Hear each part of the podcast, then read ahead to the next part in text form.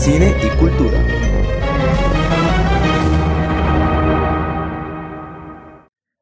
Hola, bienvenido a mi podcast donde hablaré 5 minutos sobre el cine y cómo este impactó a nuestra cultura colombiana mostrando nuestra manera de vivir y de pensar.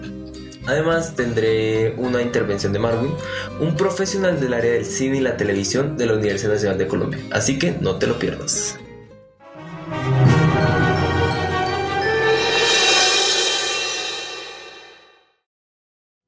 La cinematografía ha sido una de las formas de comunicación más intrigantes, pues dentro de un solo filme se pueden ver muchas temáticas, referencias, información, entre otras cosas. Pero antes de que todo este proceso se realice, debemos tener en cuenta algo muy importante que hizo que el cine colombiano llegara hasta donde lo podemos evidenciar hoy. Tanto legal por lo jurídico, pues ahora tiene conexión con lo cultural, como sus inicios dentro de la cultura. Comenzaríamos esta historia con los hermanos Di Domenico, los cuales fueron un nombre clave de esos años, pues fueron los responsables de la producción y exhibición de lo que sería la primera película nacional, estrenada en Bogotá, la cual fue llamada La Fiesta del Corpus y de San Antonio. Ahí nosotros podríamos observar un filme más parroquial, más cercano a la religión católica y culturalmente preocupada por el avance de reflejar expresiones culturales propias como los coros, la música, las bandas, las procesiones y hasta la misma misa. Desde ese momento fue cuando se comenzaron a realizar más filmes, representando otros aspectos culturales de Colombia, como María, de 1922, por Máxima Calvo, o La tragedia del silencio, de 1924, por Arturo Acevedo. Mucho tiempo después salieron leyes que fomentaban la actividad cinematográfica, como la Ley 1814 del 2003, donde se tiene como objetivo propiciar un desarrollo progresivo, armónico y equitativo de la cinematografía nacional, o la Ley 1556 del 2012, donde promueve el territorio nacional como elemento del patrimonio cultural para la filmación de audiovisuales. ¿Esto que generó? Pues que Colombia comenzara a ser un foco internacional y directores de todos lados comenzaron a usar nuestras tierras para sus películas, un ejemplo de esto, cuando Nicolas Cage vino a Bogotá para grabar escenas de la película Running with the Devil. He sabido que muchas películas tratan temas como la violencia, narcotráfico, asesinatos, dado que de alguna forma generan una mala imagen de Colombia. Pero también pienso que son necesarias para evitar el secado juvenil. Es decir, es necesario tener una memoria histórica y conocer los hechos del pasado que han creado nuestra hora. Claro que no todo es malo, también hay películas que demuestran la multiculturalidad de Colombia y todo lo positivo que abarca nuestro país. Y otras tienden a ser una extraña combinación de las dos. Pues a pesar de tratar temas intensos, también muestran cosas positivas de nuestra cultura. Por ejemplo, la estrategia del caracol, donde a pesar de tratar temas como la desigualdad social, también muestran el nivel de planeación y análisis que podemos tener los colombianos. O la película Pájaros de Verano, donde a pesar de mostrar un tema tan fuerte como lo serían los inicios del narcotráfico, muestran festejos y cortejos indígenas del desierto de la Guajira.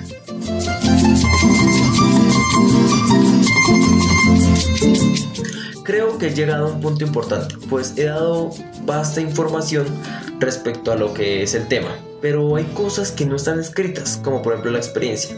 Por eso hago apertura a Marvin. Bueno, Marvin, dime, ¿qué piensas respecto al impacto cultural que ha podido generar el cine colombiano? Para hablar de cómo el cine ha impactado a la cultura, primero tenemos que pensar que la cultura también pertenece a un, a un, contexto y que dependiendo de ese contexto y dependiendo de ese público que hay en ese contexto, esas personas que están en ese contexto, es que se puede hablar de que el cine pueda o no permear a la cultura.